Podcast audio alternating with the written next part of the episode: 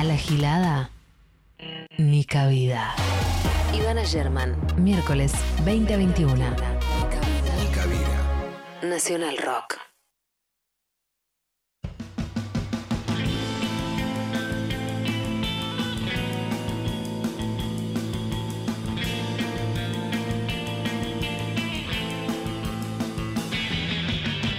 Esperame que termino de desinfectar, porque estamos todo lo que es récord. Bienvenidos a Nica Vida. Hoy, por ser el Día Mundial de la Salud, en un contexto que huelga aclarar, voy a probar a hacerlo con barbijo. Si no se entiende nada, me avisan, me chiflen. Yo voy a probar. Si funciona, queda. Porque ¿por qué estar sin barbijo si podemos usar barbijo, verdad? ¿Por qué arriesgarse en un micrófono compartido con otras personas? No se me ocurre. Bien, lo decía recién, es el Día Mundial de la Salud. Acabamos de escuchar hace un ratito una serie de anuncios por parte de- del presidente Alberto Fernández eh, que establecen finalmente restricciones. Es increíble, es increíble. Con apenas 22.000 casos hoy se han establecido restricciones, se suspenden las reuniones privadas, en las reuniones eh, al aire libre el máximo es de 20 personas, no más bingos, discotecas y salones de fiestas, una cosa que yo no entiendo que se haya abierto siquiera, o sea, hay, hay una pandemia.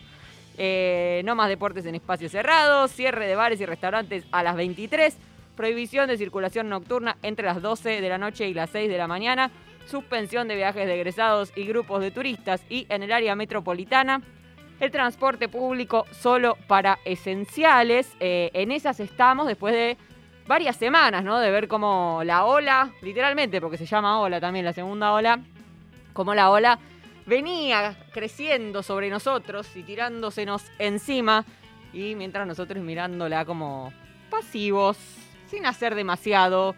Capaz eh, no era tanto lo que podíamos hacer como personas comunes. Un barbijito, un lavado de manos, una distancia, no hacer 50 reuniones por fin de semana, pero es mucho pedir en el contexto, es mucho pedir.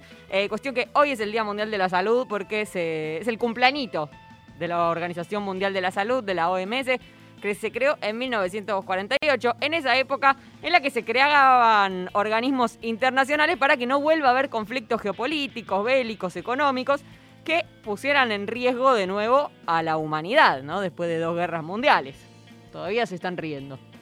Eh, en el marco de, una pandemia que a nosotros se encuentra en pleno rebrote, como decíamos, 20.000 casos ayer, 22.000 hoy en Argentina.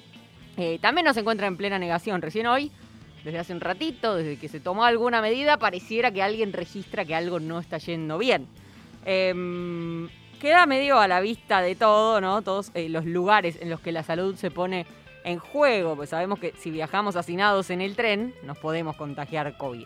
Pero antes, cuando no existía el COVID, igual viajar hacinados no tenía mucho que ver con la salud, porque te podías contagiar otras cosas que existían, o era, era malo para nosotros. Em, y medio que hasta recién el Estado en todos los niveles quieto, no se entiende quién gobierna. Eh, hay, hay un discurso repetidísimo de que en pandemia la salud se garantiza ampliando el sistema y testeando mucho, ¿no? Como que eso sí se, se escuchó todo este tiempo. Eh, hacemos muchos test, pero cada vez hay más contagiados, pero hacemos muchos test. Y bueno, pero no, no, no- se evita el contagio solo por testear. Eh, si te contagiaste, por más que te metan seis hisopos, igual te podés morir o la podés pasar muy mal. Y la mejor forma de no morirse de COVID, atención con este importante consejo, es no contagiarse de COVID. Eh, y no parece, ¿no? Haber muchas políticas para que eso no pase. No depende solo de uno. Si fuera una decisión individual muy fácil, decir no me quiero morir de COVID, no me contagio, listo. Pero son les que deciden por, por los demás, eh, aunque quieras cuidarte muchísimo. eh, si, el de al lado te respira sin barbijo, si el de al lado no tiene ningún cuidado para con vos, eh, te podés contagiar lo mismo por más, por más estricte que seas vos. En fin, la salud no es solo estar vivo, de esto también hay que hablar. No es solo la ausencia de enfermedad, según la mismísima Organización Mundial de la Salud, un estado de bienestar físico, mental y social es la salud. Esto se explicó mucho eh, cuando se debatía el aborto. Recordarán que ya era legal en algunos casos, precisamente en los casos en los que estuviera en juego la salud de la persona gestante. Y eso hubo que repetirlo hasta el cansancio, ¿no? Que esta definición eh, no es solo ausencia de enfermedad, solo estar vivos. o que no corras riesgo de muerte con ese embarazo, sino que tenía que ver con la salud integral de esa persona. Eh, la salud no es no morirse, hay que repetirlo muchísimo, más que nunca ahora, no es no morirse y tampoco es morirse pero habiendo accedido a un tubo de oxígeno o a una cama de terapia intensiva, no alcanza con eso. En el medio proliferan desde hace meses, con mucha fuerza, discursos antivacuna de todos lados eh, para fogonear la destrucción del Estado, discursos que relativizan toda evidencia científica con la que contemos, aún en medios eh, inmensos y poderosos que sabemos que deberíamos chequear la información y hablar en base a evidencia científica eh, y demás. Y sin embargo, todo se relativiza sin ningún problema. El común de la gente no tiene seis horas por día para chequear tres fuentes, ver que es una fake news, eh, leer seis hilos de Twitter, dos tratados de inmunología y ahí decir, ay no, me están mintiendo, esta información no es, no es fehaciente. Y no, estamos ganando el pan todos, trabajando 50.000 horas por día y si vos confías en un medio o en un dirigente político o en lo que fuera, vas a creer lo que te dicen, vas a confiar. Entonces es, eh, hay una responsabilidad ¿no? de dar esto, información fehaciente, por lo menos de la que haya disponible. Eh, entonces la salud se pone en juego en todos los instantes, en los medios, en el transporte, en los puestos de trabajo, en el sistema de salud que tienen salarios de pobreza, con la carrera de enfermería fuera de la carrera profesional y los palos que reciben por parte del gobierno de la ciudad cuando piden y exigen entrar a esa carrera profesional, en la falta de viviendas o en las viviendas precarias a las que acceden gran parte de los argentines, en el 42% de pobreza, del que nos enteramos la semana pasada, en el maltrato médico, en la ley de etiquetado que no se aprueba, ahí también hay un conflicto de salud, porque nos metemos cualquier cosa en el cuerpo sin saberlo, aún con etiquetas contradictorias de cosas que dicen like y están pasadas de azúcares, eh, y, demás menesteres, en las fumigaciones de Monsanto, en todos lados está la salud puesta en juego, es infinito. Vamos a parafrasear a alguien muy importante en la historia de nuestro país. La salud es el otro, o leotre. Termina el día, se hace de noche la ciudad,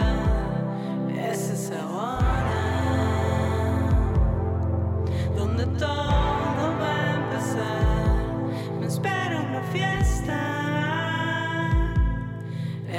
parte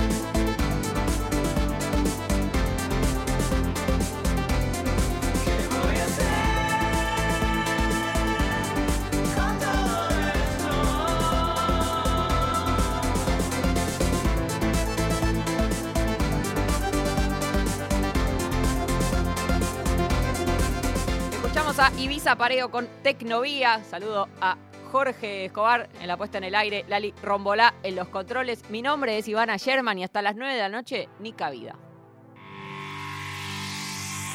La libertad no es solo pensar como pensamos, ¿Cómo pensamos? sino pensar. ¿Cómo, cómo- cómo piensa el otro? Radio a la escucha. Escucha, Escucha, escucha. a la escucha. 937. Nacional Rock. De lunes a viernes, de 9 a 11, Eddie Gabenco, Floral Corta y Juan Manuel Carg te hacen la mañana. Mucha data. Por 937 Nacional Rock. Hace la tuya. Hace la tuya. 937. Mandanos tu WhatsApp 11 39 39 88 88. Ni cabida. Viviana Canosa sintonizó por accidente y le tuvo que agregar plomero líquido a su shot de dióxido de cloro. Ni cabida. Nica Vida. Ivana Sherman. Miércoles, de 20 a 21. 937 Nacional Rock.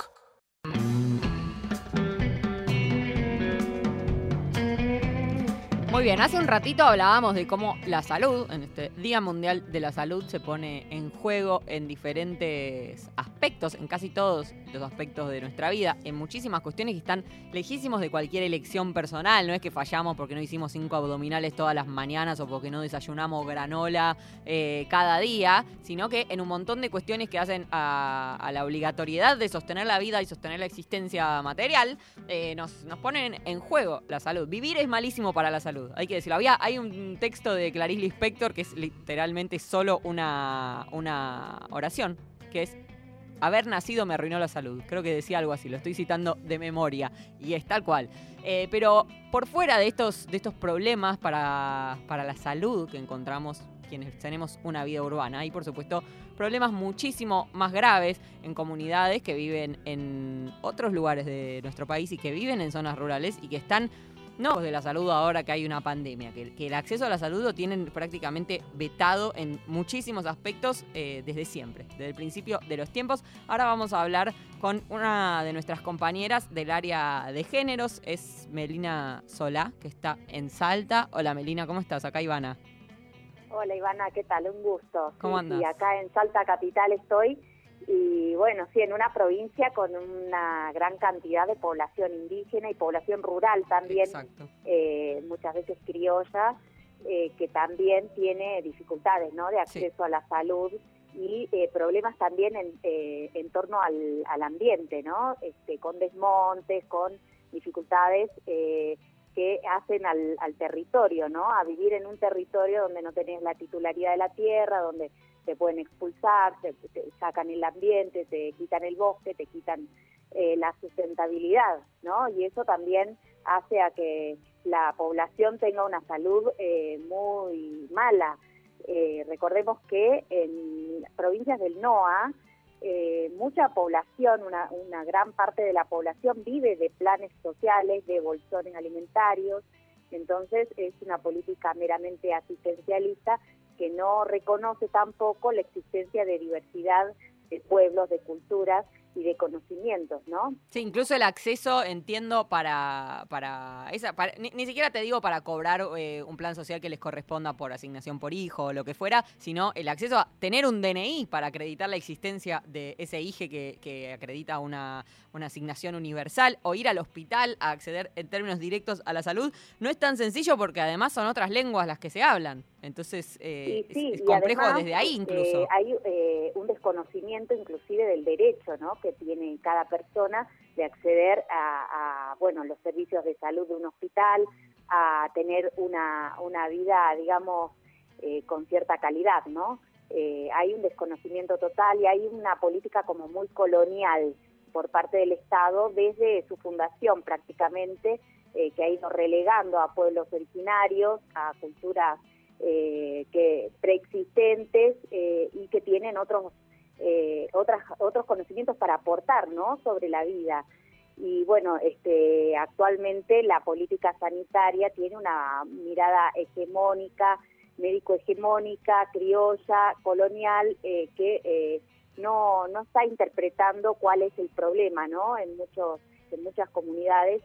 Y bueno, por eso yo traía ahora para para compartirles un poco lo que hablé con una médica wichí, la primera médica wichí, eh, que, de la cual tenemos conocimiento, por lo menos en Argentina, ella se llama Tufaililla Gea Zamora, ella es hija de una, una lideresa wichí eh, que se llama Octorina Zamora, tal vez la han escuchado, creo que en Nacional Rock la han entrevistado en alguna oportunidad.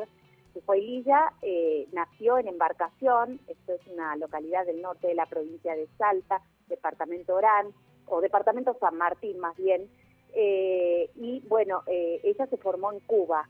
Y junto a otros médicos que se formaron en Cuba, eh, estuvieron trabajando en el área operativa de Santa Victoria Este, esto es en el extremo noreste de la provincia de Salta. No sé si se imaginan el mapa de la provincia de Salta, es como una herradura. Esta, esta población que vive en Santa Victoria Este es una población de alrededor de 20.000 habitantes que está disperso, eh, la, población está dispersa en comunidades. En sí, Salta hay 445 comunidades. en condiciones muy, muy, muy precarias de vivienda, ¿no? O sea, estamos discutiendo el acceso a hisopados y, y respiradores cuando no hay acceso a la alimentación, al agua corriente o a una casa que no sea de nylon.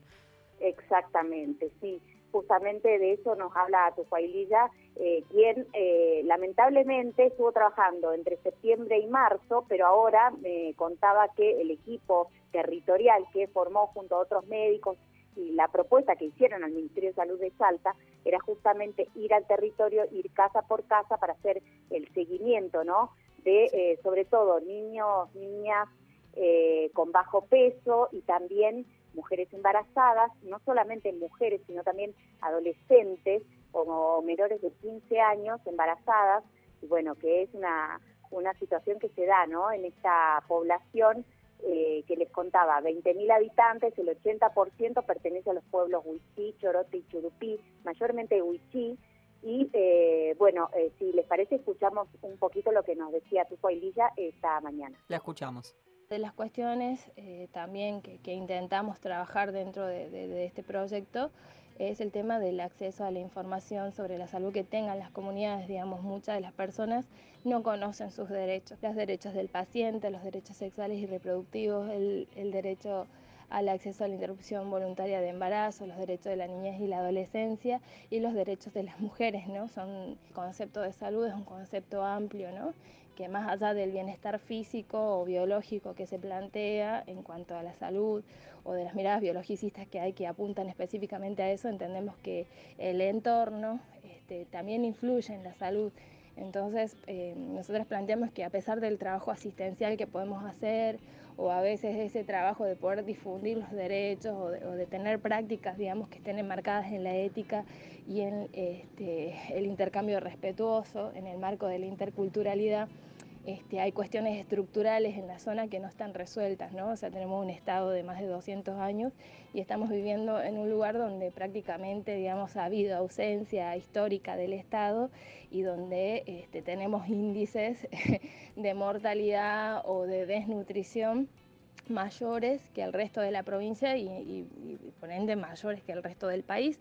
Posiblemente vayamos recuperando poco a poco algunas de las personas, pero siempre va a haber otras personas, digamos, que van a ir enfermando a causa de los determinantes, digamos, estructurales de, de la salud que hay acá, ¿no? De la falta de políticas públicas hablaba al principio mm, de, la cuestión de la salud sexual y reproductiva y yo me acuerdo cuando estuve, porque digamos, este es un espacio de género en, Nacional Rock, eh, está también el patriarcado en interacción y en tensión con eso. Yo me acuerdo que las chicas que viven ahí me decían, no, es que em, a mí me dijo mi marido, mi pareja, que si yo me pongo el chip anticonceptivo, como dice el nombre, es un chip y entonces me van a rastrear y entonces no me lo tengo que poner. O hay toda una, concepción de que si tomás métodos anticonceptivos es porque vas a engañar a tu marido, que obviamente, bueno, eso es un hombre y no, puede ser engañado ni puede ser puesta en, juego la, su herencia, ¿no? Y demás. Eh, entonces, eh, aún en, comunidades de, este tipo, es como el, el patriarcado está ahí bien fuerte, ¿no? Oprimiendo. Sí, claro, por supuesto. El, patriarcado más eh, la cuestión indígena más la cuestión de pobreza, o sea, son tres, eh, tres estigmas, digamos, o tres eh, situaciones que hacen a la discriminación y que, bueno, entonces es una, una triple opresión, como dicen, que, que, sufren las mujeres originarias, ¿no? les quería contar que en Salta hay 14 pueblos indígenas nueve están reconocidos oficialmente y cinco están en vías de reconocimiento, por lo tanto hay una diversidad de culturas. Ahora eh, estábamos hablando particularmente de Santa Victoria Este, esas son las culturas eh, chaqueñas, que están a la vera del río Pilcomal, muy cerquita del Hito Esmeralda, que es un punto tripartito entre Argentina, Paraguay y Bolivia. Allí, eh, de allí estamos hablando en este caso con su familia a Zamora, que nos contaba, bueno, este consultorio de salud sexual que venía funcionando porque hace cinco meses que venían trabajando este equipo de médicos, pero el Ministerio de Salud de Salta ahora en este momento les está eh, un poco que los está expulsando o por lo menos está dejando de lado este proyecto territorial que se está exigiendo ahora contratos eh, digamos, en el hospital para que la, asistencia se dé en el hospital de otra manera. Entonces, no sabemos si esto se va a sostener, el trabajo que venían realizando estos médicos con formación en eh, Cuba.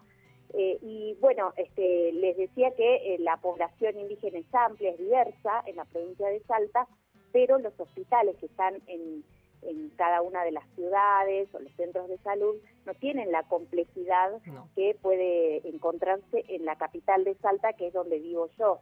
Estamos hablando de una provincia con mucha extensión y con muchas dificultades también de transitabilidad para ciertas regiones. Sí, eso te quería este preguntar. Ahora con, perdón, con la pandemia. En este momento hay gente que está aislada eh, por la crecida de los ríos. Eh, con, eh, con, la pandemia que obliga a tomar, o sea, eso, como que puso la salud o lo sanitario en un eje muy grande, ¿no? Y en un lugar tan abandonado en ese sentido. Eh, el tener este eje, esta lupa puesta, ¿llevó alguna mejora o esto que decís, aislamiento no por COVID, sino aislamiento en general? Eh, mira, la verdad es que la ayuda, sobre todo en este caso, es el agua potable y todavía tenemos problemas de provisión de agua se están, eh, están haciendo llegar eh, agua a través de eh, contenedores, a través del ejército se han llevado como esos tanques móviles, no recuerdo en este momento el nombre técnico que tienen, pero este, con, con esos tanques se llena con agua potable para que la gente no se enferme, porque si, no sé si vos recordás, o sea, particularmente el, el COVID no afectó tanto a las comunidades originarias, como lo viene haciendo la desnutrición y eh, las muertes por causas evitables como la diarrea. Eh, nosotros hemos tenido todos los años, en realidad, eh, lamentamos muertes en la provincia de Salta, sobre todo de niños, de niñes, por la cuestión del agua potable y la, mala alimentación que tienen también, que hace que este, no tengan las mejores condiciones de salud. Sí, además toda esa carencia y esa...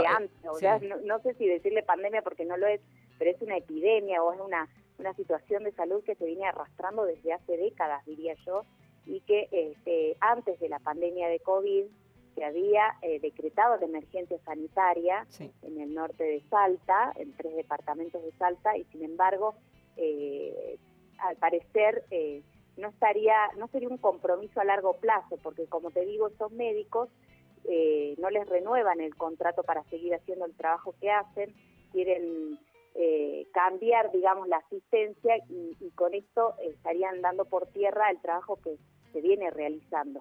Para eso justamente hace falta eh, que se conforme la red intercultural de salud eh, y de esto nos habló David Ibrobo, que es antropólogo integrante del equipo intercultural del Hospital San Bernardo, que es el hospital para adultos de agudos más importante que tiene la provincia de Salta y donde llega el 10% de pacientes que son del interior, muchas veces de pueblos originarios. Él contaba justamente que no está reglamentada una ley, que es la número 7856, que podría eh, mejorar la situación de asistencia de salud en población originaria. A ver, escuchamos. Hay varias leyes sancionadas. Una de las últimas es la 7856, que es de la de conformación, digamos, eh, de una red intercultural de trabajo y de trabajo eh, para pueblos originarios. Esto, eh, esta ley fue sancionada hace varios años, sin embargo, no está reglamentada. Y, la reglamentación yo creo que marca, marcaría un hito porque hasta ahora muchas instituciones y muchas entidades públicas prestan algún tipo de servicio en relación a la población indígena en el ámbito de la salud. Sin embargo, eh, vienen atendiendo las situaciones, eh, las situaciones particulares, ¿no? O sea, vienen como atendiendo a la particularidad sin poder marcar una estructura articulada de respuesta con una eh, con un desembolso de fondos y recursos eh, específicos, em, ya sea monetarios o de movilidad, de albergues, ¿no? Hay albergues, hay albergues, eh, por ejemplo, acá en Salta, para personas que tienen que, hacer algún tratamiento. Eh, hay acá en Salta, en Orán, en Tartagal y en Santa Victoria pero funcionan muy distinto el uno del otro.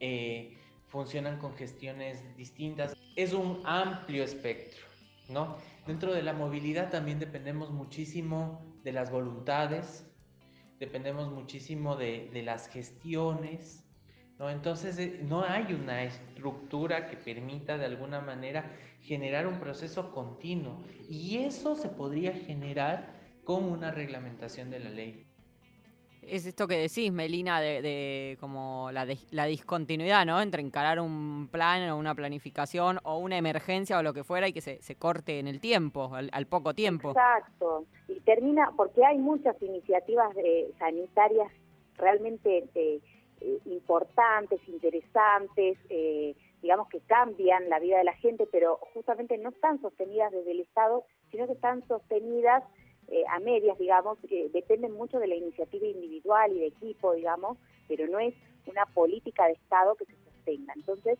pasa eso, que es, está desarticulado el trabajo. Se trabaja bien en un lugar, no también en el otro, no hay un seguimiento de las políticas. Sí, es muy importante además que cuando, cuando se corre el Estado entran las fundaciones, ¿viste? Y ahí se pone muy peligrosa la cosa. Bueno, eh, fíjate que ahí en el norte de la provincia está lleno de fundaciones. Sí, por eso, por eso lo digo realmente es así eh, y bueno, esto es responsabilidad del Estado porque las fundaciones están cubriendo baches que no cubre el Estado y el Estado tiene una deuda histórica con los pueblos originarios y con el norte argentino en general, con toda la población.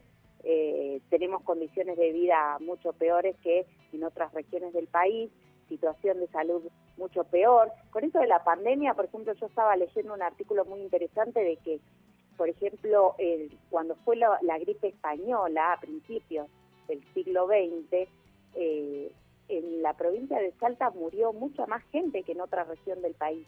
Fue en el lugar, en la provincia donde más gente murió, inclusive aunque los datos son parciales, seguramente eh, mucha gente murió sin ser asistida, los registros existentes muestran que la población de Salta sufrió las consecuencias en peor medida que que otros lugares, justamente por la situación de pobreza de la población, por el analfabetismo, la mala alimentación y por un sistema de salud totalmente deficiente. Así seguimos 200 años después con una situación donde están relegados los pueblos originarios y un sistema sanitario muy empobrecido. No muy esperanzador el panorama tampoco para adelante. Te agradezco muchísimo, Melina, y bueno, volveremos a hablar, supongo, durante este año y te mando un beso muy grande.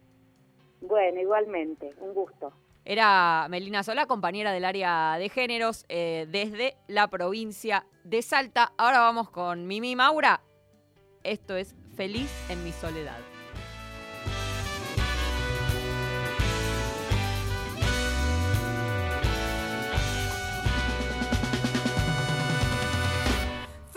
feliz en mi soledad. La cara brillante del mar ha puesto su marca en mi piel. Nunca de mí se irá. Feliz en mi soledad.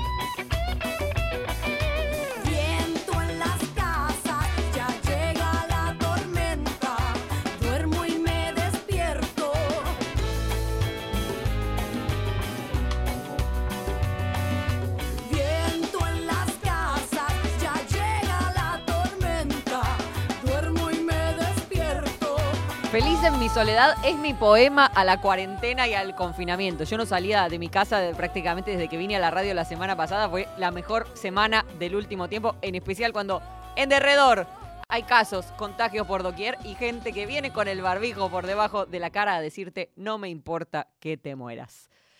8 y 35 de la noche. Estamos en Nica Vida hasta las 9.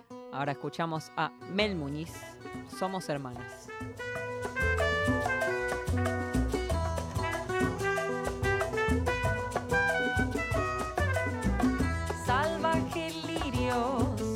Blanca nuestras penas, perfumadas azucenas, pureza y amor,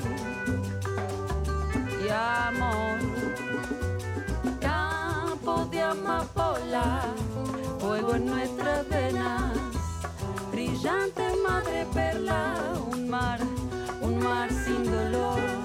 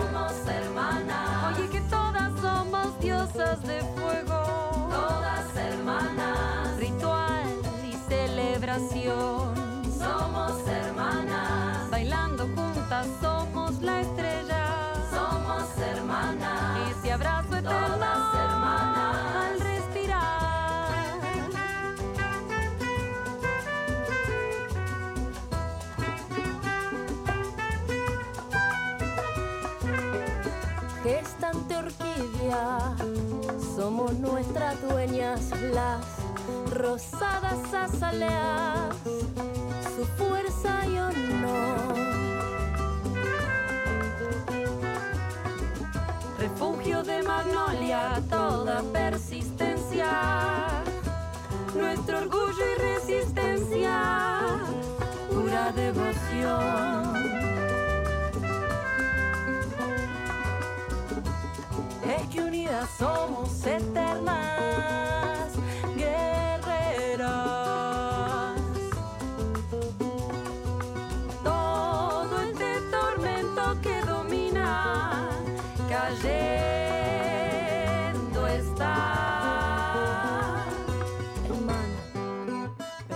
rico. ¿Sabe? ¿Sabe? Dale, hermana más. Me, soft tambores calientan, pregón intenso, palabra y corazón. Polvo de estrella, la margarita, brinda su pétalo para expresar amor, primor. Eh, somos manada, somos hermana, de pétalo y honor, cometas en el cielo, anuncian el revuelo ahí, en la unidad, nada lo va a frenar. Somos hermanas, todas hermanas.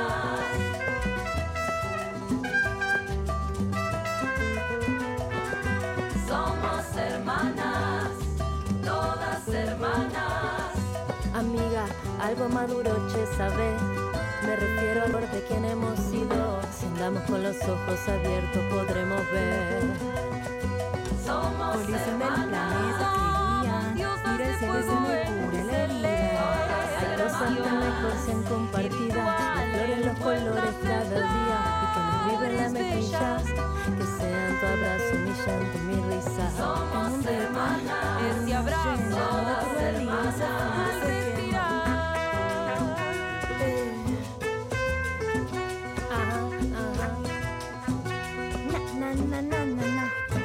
¿Se acabó?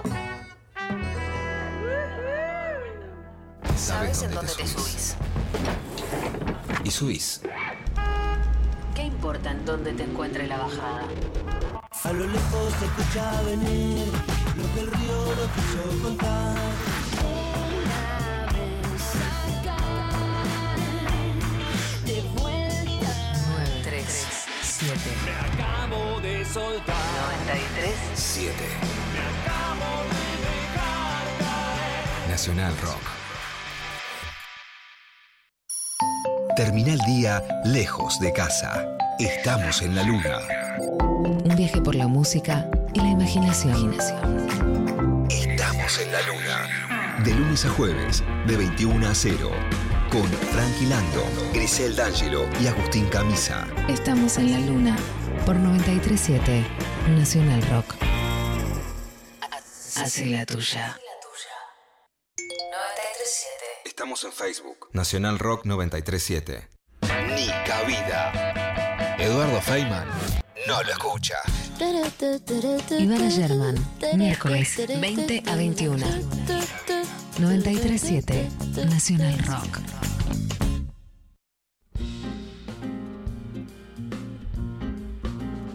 Viene uno de esos momentos que hacen decir a una cómo hace la gente para hacer radio tres horas todos los días. Eh, si con una hora yo me estoy estresando tanto, porque tenemos que ver si la entrevistada que viene ahora nos, nos escucha. Vamos a preguntar. Carla, ¿estás ahí? ¿Escuchás? ¿Te escucho yo? A ver, ahí. Hola. Oh, qué alivio. Hola, Carla, ¿cómo estás? ¿Cómo están? Perdón, si no prendo la compu, pasa que estoy desde el celu. No, estamos bien. Espérate que entonces te presento. Ahora que sé que estás ahí, te voy a presentar. Sí. Espera un segundo. Sí. Vamos a hablar con, con Carla Torrisi Marconi. Ella es ginecóloga y es obstetra. Ahí la veo. Eh, en el auto, ¿puede ser? ¿Estás en el auto? Está, está- está detenida igual, vamos a aclarar porque tampoco estamos en el Día de la Salud, no vamos a llamar a la gente a usar el celular y hablar, hacer una videollamada mientras maneja por una avenida, jamás. Eh, bueno, Carla, ¿cómo estás? Bienvenida a Nica Vida, gracias por atendernos. Ivana, soy tu fan. No, por favor. Eh, eh, un placer estar acá con vos en este día que tuve que, que tuve que googlear porque era el Día de la Salud y parece que hace- de- después de la Segunda Guerra Mundial, hoy crearon la OMS, Sí. la Organización Se Mundial de la crearon Salud. muchos así organismos en ese momento, viste que era como la intención de que no suceda de nuevo lo de las guerras y la entreguerra y el nazismo y salvar al mundo y no, no está todo no está funcionando. No está funcionando. Claro. El sistema no Paz está funcionando.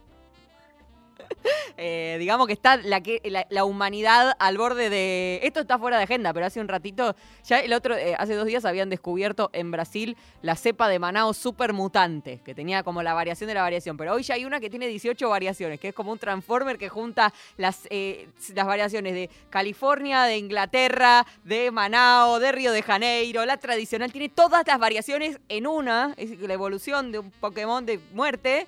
Eh, quizás te- con un Bolsonaro terminás con la humanidad y tanta, tanta institución que creaste fue al pedo.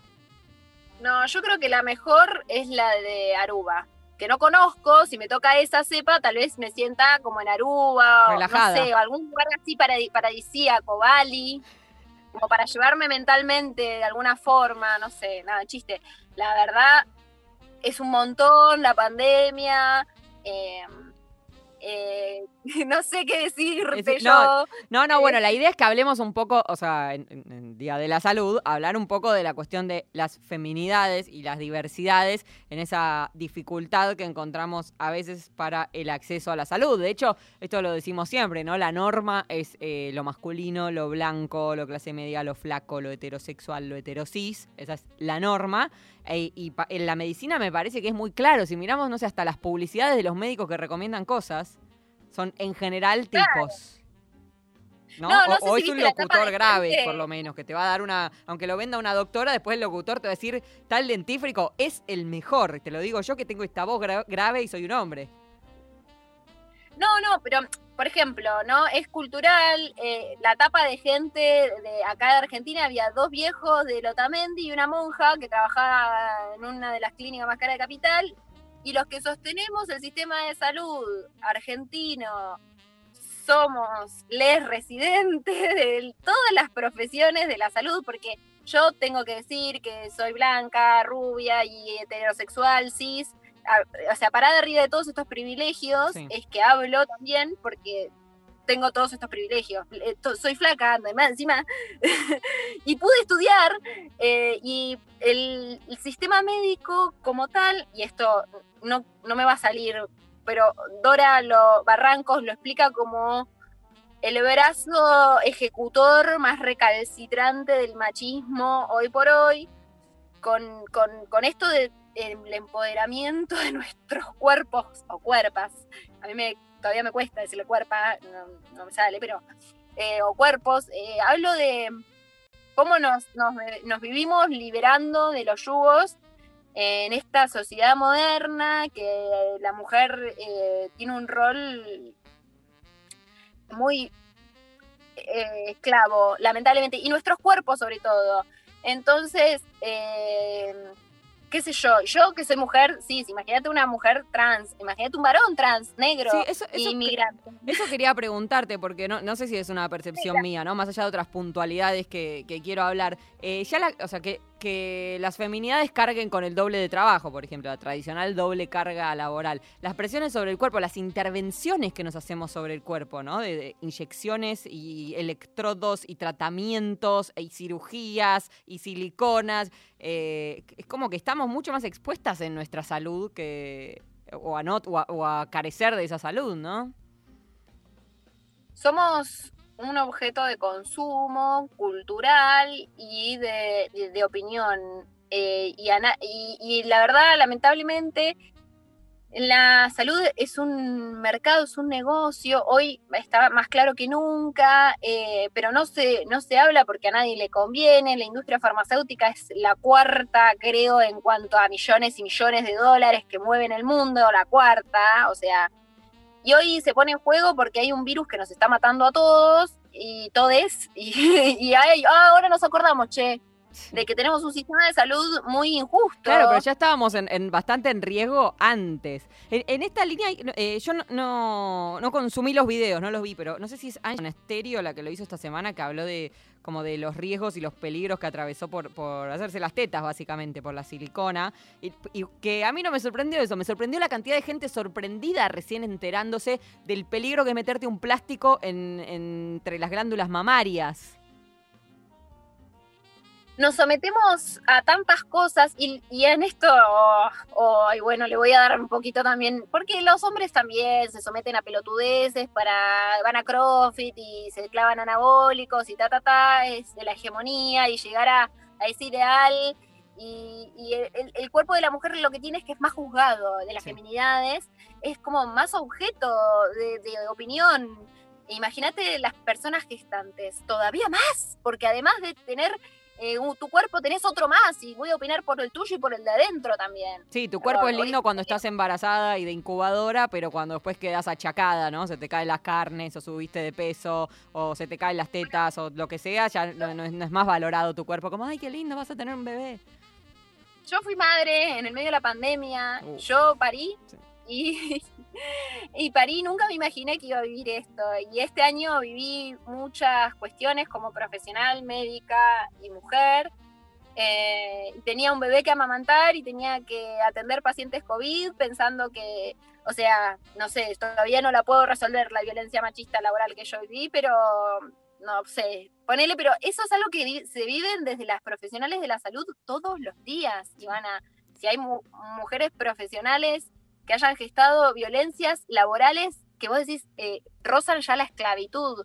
Yo, si, no, no sé, en mi Instagram tengo algunos posteos, hace unos años los residentes de la ciudad de Buenos Aires se cansaron, hicieron paro al gobierno de la ciudad de Buenos Aires y recién ahí los escucharon, estuvieron 10 días sin cubrir las guardias y ahí recién cuando los viejos forros se acordaban que los residentes no eran más esclavos y tenían que empezar ellos a cubrir guardias, ahí recién el gobierno de la reta empezó a ver que, che, tal vez el proyecto no estaba tan bueno, que ya se había aprobado.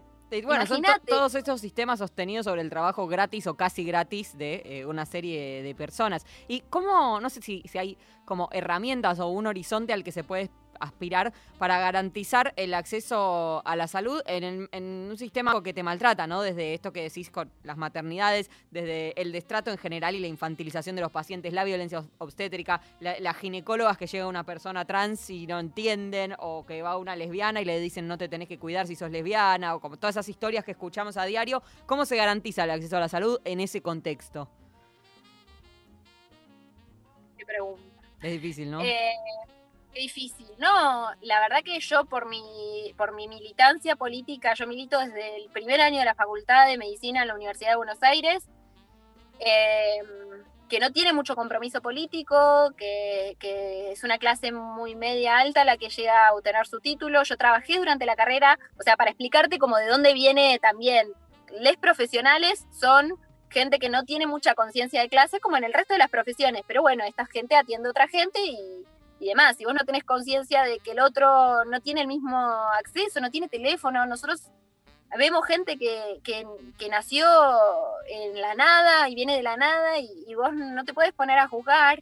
Eh, ¿Cómo se resuelve? Y trayendo un sistema de salud, un acceso único. Yo creo que un poco lo planteó la vicepresidenta sí. a fin de año. Ella lo dijo. Fue interesante eh, ese planteo, la verdad. O sea, más allá de, de, de, incluso de que lo haya dicho ella, que por supuesto lo dijo ella, eh, como repensar el esta cuestión, ¿no? De que pagamos un montón de plata a prepagas que nos quieren solo si eh, no nos vamos a enfermar y no vamos a necesitar el servicio, si no, no nos quieren. Eh, y las obras sociales, que son un sistema re piola, que hay, existe prácticamente solo acá, pero eh, es como también la caja de negociación, ¿no? Siempre entre los sindicatos y el gobierno, y la salud pública, que es prestigiosísima y un orgullo nacional, pero que a la vez siempre falta todo.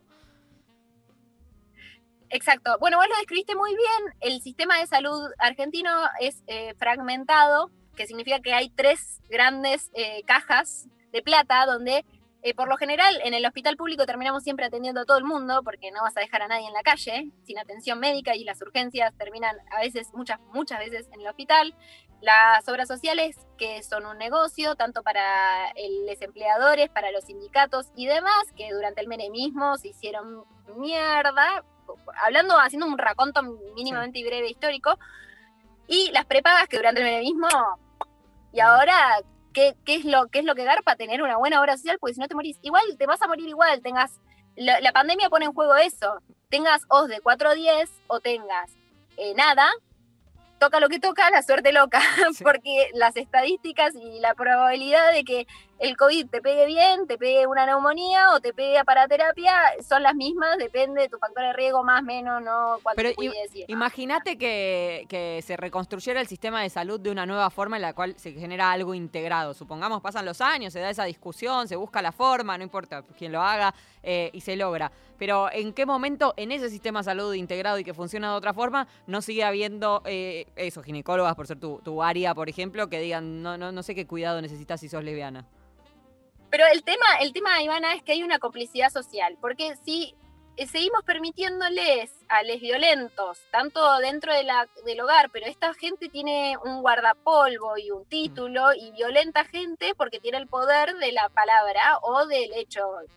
Eh, entonces, si como sociedad no generamos como sociedad y como poder político y ta, ta, ta, eh, canales de denuncia para que esta gente entienda que no puede violentar a otras personas y sobre todo a las feminidades.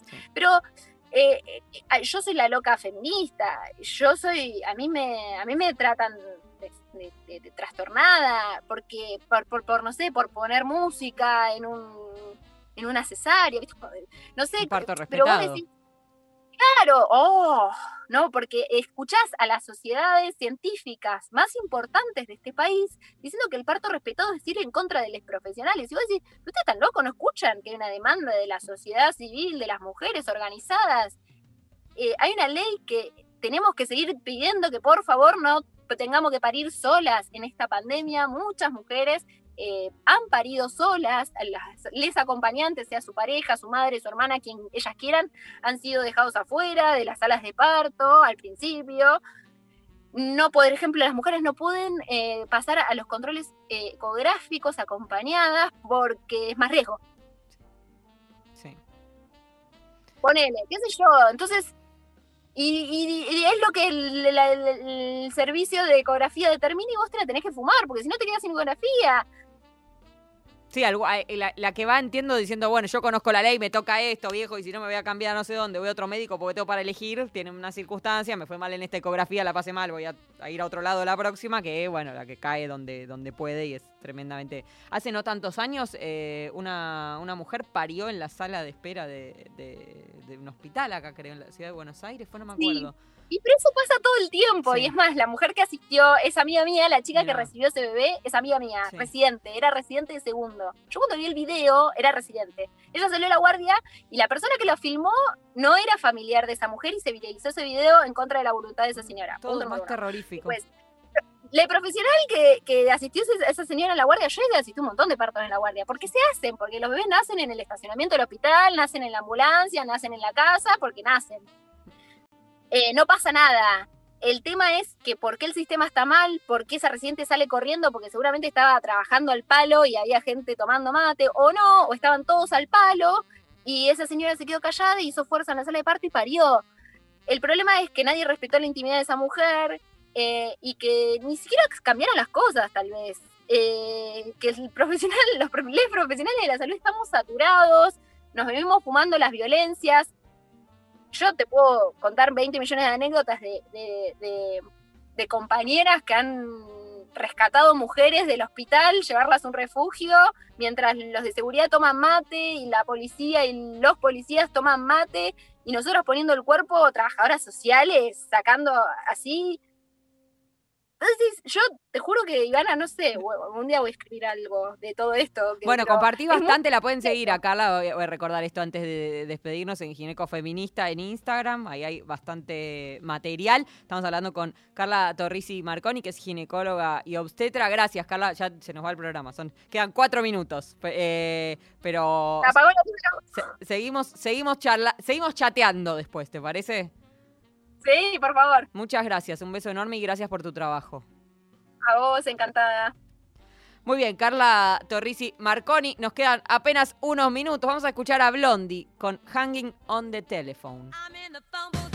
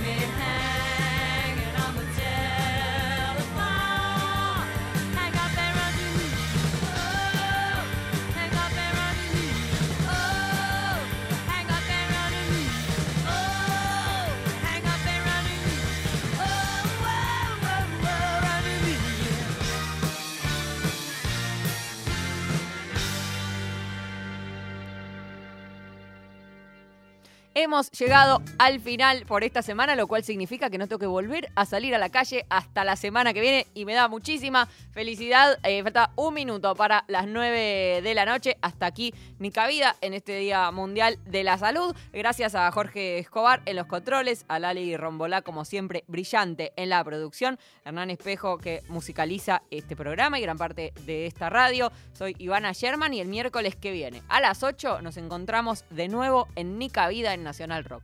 Chao.